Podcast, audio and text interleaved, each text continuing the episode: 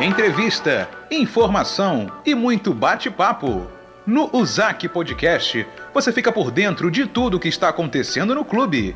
E aí, vamos conversar? Vamos lá, vamos conversar sim. Eu sou o Cassiano Carvalho, está começando mais um podcast do Usac e hoje nós vamos conversar com Marcelo Coral, preparador de goleiros da equipe profissional do Usac que iniciou há cerca de duas semanas a preparação para o Campeonato Paulista Sub-23. Todo mundo já sabe agora, o Zac está no grupo 5. Se você não acompanhou ainda, vai nas nossas redes sociais, que lá tem todas as informações, inclusive de estreia. Por enquanto, pode mudar, mas por enquanto marcada para o dia 22 de agosto, diante do União Mogi, jogo em casa, estreia no Paulistão 2021. Ô Marcelo Coral, queria que você falasse como é que está sendo essa preparação do USAC nesse ano? Como é que está sendo a preparação para a estreia no Paulistão? Bom, primeiramente é sempre um grande prazer estar representando um, um clube, né? E sempre é uma grande oportunidade para todos nós da comissão. É, vencendo, foram duas semanas, né? É, no total de dez semanas, então a gente tá, vai finalizar a segunda semana agora e está sendo bem proveitoso. Apenas um goleiro apresentou ainda, que é o Felipe, os outros dois vão chegar na quarta-feira que vem e vem sendo bem proveitoso esses momentos aí. A gente já fez praticamente nove treinos e tem sido bem proveitoso e vai agregar muito até o início da competição. São dois meses ainda de trabalho, né? Até o começo da, da competição. Então é um tipo de pré-temporada que você consegue fazer o crescimento gradual, não tem que acelerar, não tem que pular etapa. Acho que isso soma muito para a preparação, né? Exatamente. É, é uma é um conceito que se discute muito em dia hoje sobre fazer ou não a priorização, mas eu sou adepto à priorização e a gente vem, vem trabalhando em cima disso. São 10 semanas, né, como você falou, são dois meses, a gente consegue fazer os ciclos de resistência de força e transferindo para potência depois.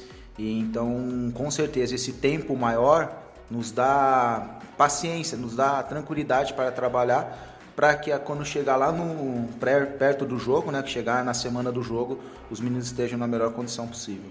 Como é que é a sua história de preparador de goleiros? Você jogou, foi goleiro ou, ou só se preparou do lado de fora do campo? Como é que foi a sua história até chegar aqui hoje? É, eu fui treinador, de, eu fui goleiro nas categorias de base, passei por alguns clubes na, no interior de São Paulo e já muito cedo, por não ter uma altura, é, eu já comecei com 17 anos a ser preparador de goleiros no 15 de Piracicaba. E ali começou minha trajetória, desde o sub-13, sub-15, sub-20. Aí depois me transferi para o Esportivo Brasil, onde passei novamente por categorias de sub-13, 15, 17, 20, em alguns momentos no profissional. E ano passado eu já fui inserido na comissão do Ricardo e a gente conseguiu fazer um bom trabalho, foi campeão paulista lá permaneci para a Série A3 e agora aceitamos esse, aceitamos esse convite de vir para o União Suzano. Já falei, já falei com o Ricardo isso, é uma pergunta que sempre fazem, né, quando pedem para a gente a entrevista do Ricardo.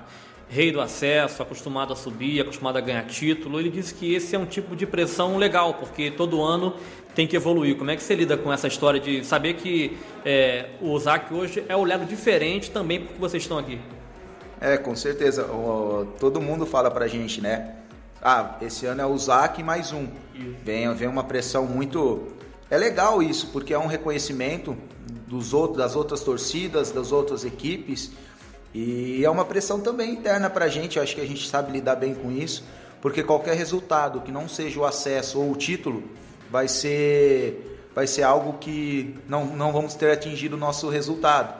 E isso é uma pressão, sim, é uma pressão, mas a gente vê isso como positivo, a gente fica feliz de saber que todas as outras equipes estão nos respeitando, respeita a comissão. Todo mundo, quando ficou sabendo que a gente aceitou o desafio aqui, é, já falaram, o ZAC vai subir, então só tem mais uma vaga. E a gente tenta lidar da melhor forma possível com isso. E como é que é passar isso para o jogador que está dentro de campo?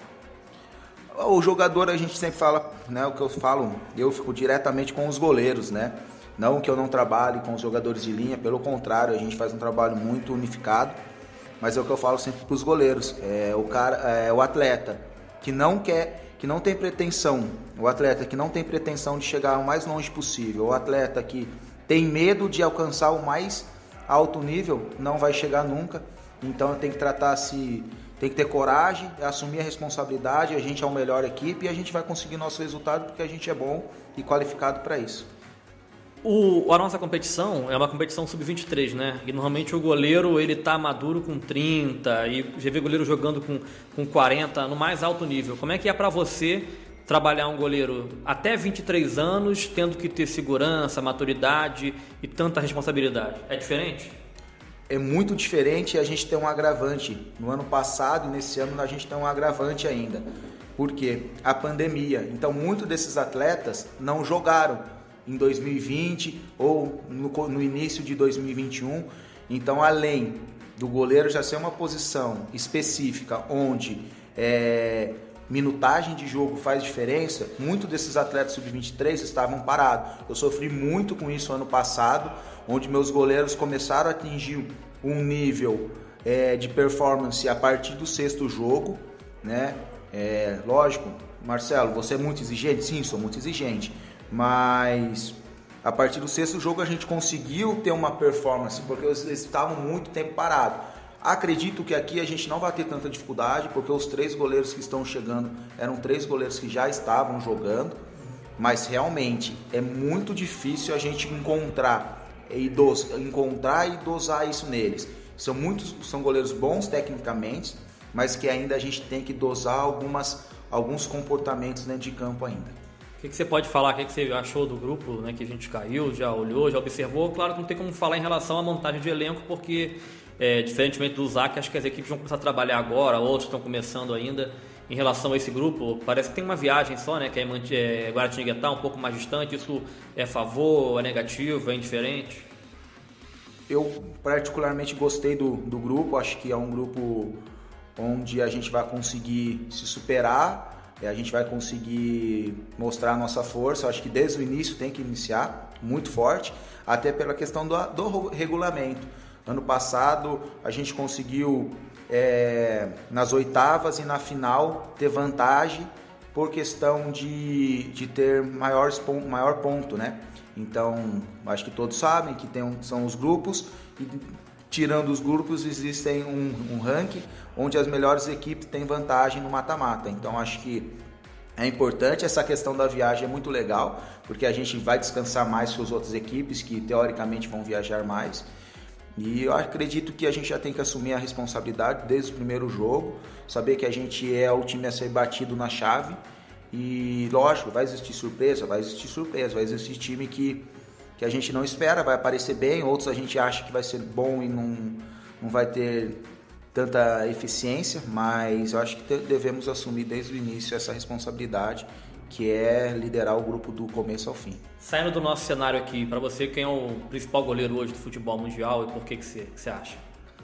Para mim, acho que ainda o, o Neuer é o melhor goleiro do, do, do futebol, ah, é, por vários motivos.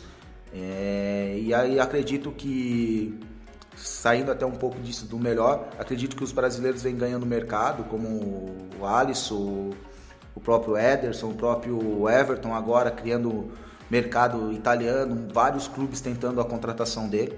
Mas eu gosto muito do perfil do Neuer, acho que ele é uma é um ponto final e um ponto de reinício de novo, um atleta totalmente versátil, um atleta muito inteligente, que é uma coisa também que me chama atenção no goleiro, que é essa inteligência, que é esse esse comportamental diferente. E o Neuer para mim ele é o mais completo de todos. Valeu, Marcelo. Obrigado, Cassiano. Valeu.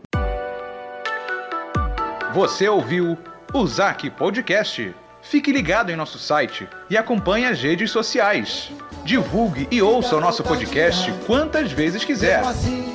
Alto sem parar. Vamos vibrar com emoção. Fazer tremer o